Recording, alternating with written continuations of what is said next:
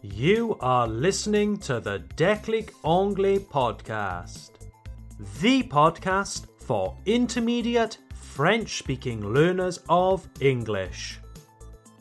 If you have an intermediate level in English and you want to understand more advanced materials, this is the podcast for you. There is a transcript, une transcription, a transcript, available for this and every episode of this podcast. You can download the transcript for free in the description of this episode. Or go to www.declicanglais.com slash podcast. That's declicanglais.com slash podcast. Hello there, dear listeners. Welcome to the Declic Anglais podcast. I'm Tom, your teacher from Declic Anglais. I hope you're all well and having a good day. Today's episode is all about pronunciation. So, as many of you know already, I am a podcaster and I also give some online one to one classes. Les cours particuliers en ligne. Online one to one classes. Most of my students are intermediate learners. This means that they have a strong foundation in English.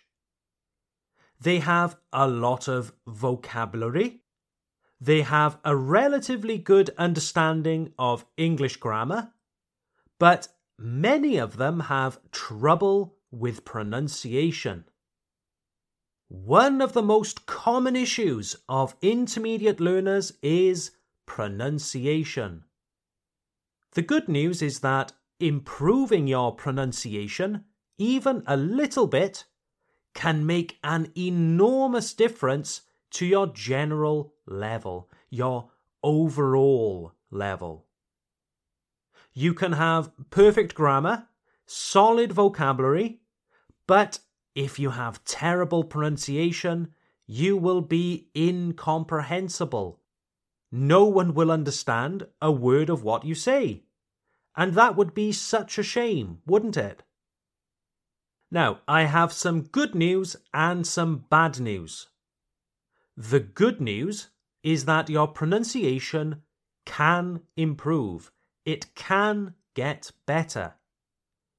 Honestly, you could be 20 years old or 60 years old. Your pronunciation can improve. The bad news is that pronunciation is tricky. It's quite difficult. But if you are listening to the Declic Anglais podcast, I can assume, je parle du principe, I can assume that you are a motivated learner of English. You are not lazy, paresseux, paresseuse. You are not lazy. If you are here listening to me right now, it's because you want to improve.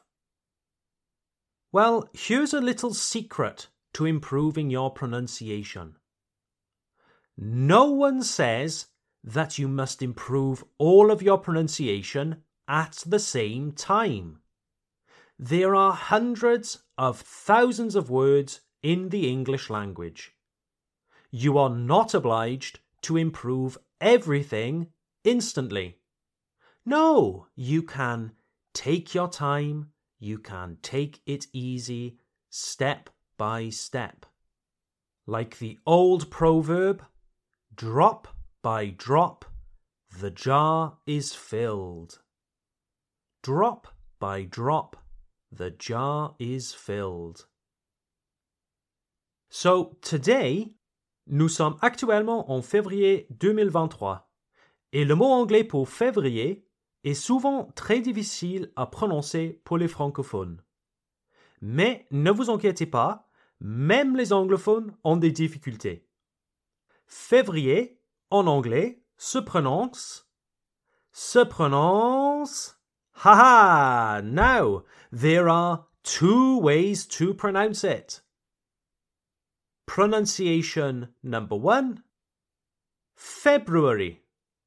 February. Here you pronounce every letter. February. Okay? Notice how I put the accent, the emphasis on the first syllable. February. February. Okay? Right. Now, pronunciation number two February. February. Here you do not pronounce the first R. So you don't say February, you say February. February. One more time. February. Here you do not pronounce the first R. Okay?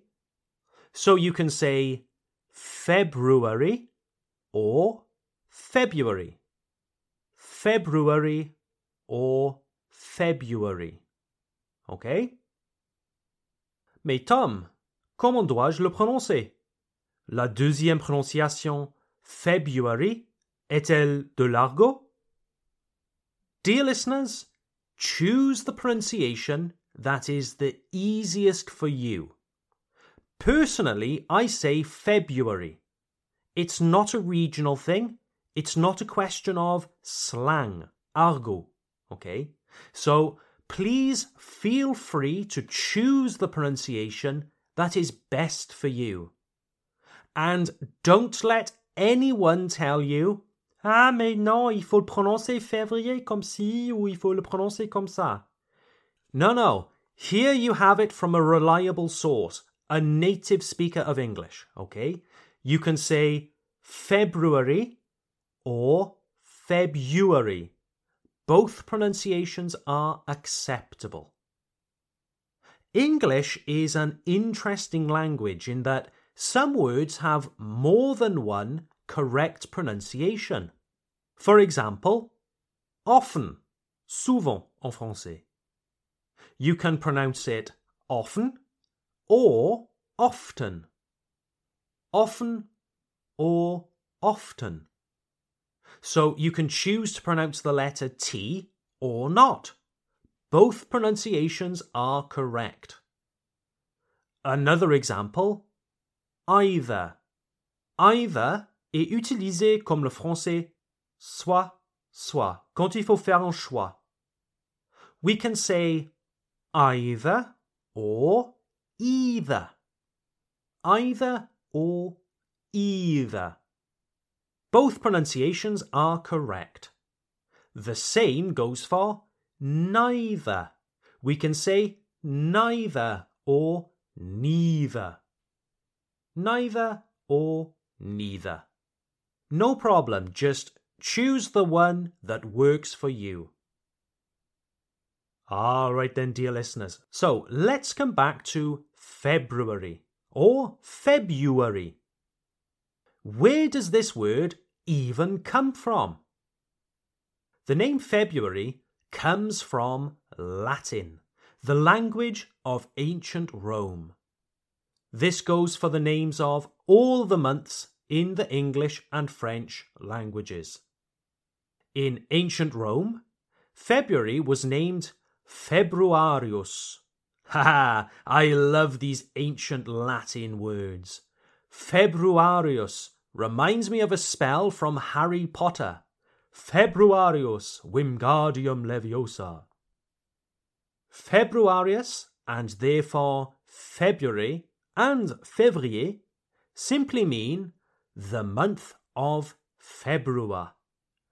February was a Roman purification ritual, which later became known as Lupercalia. The word February means purge, comme le français, une purge, a purge.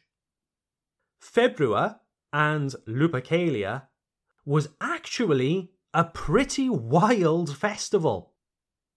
I won't go into details here, dear listeners, but it was quite violent and sexually charged. It involved animal sacrifices, public nudity, and sex with random strangers. Hmm, come to think of it, that sounds like a normal Friday evening in Cardiff. Now, dear listeners, this month in the Declic Anglais Club, I will publish a pronunciation video that will help you with the pronunciation of all months of the year. Mais Tom, je sais très bien prononcer les mots en anglais.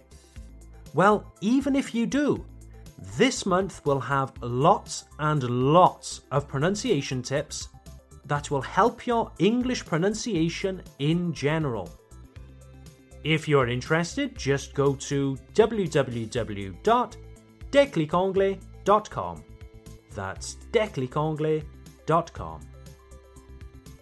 Have a great week, everyone, and I look forward to seeing you next time. Bye for now.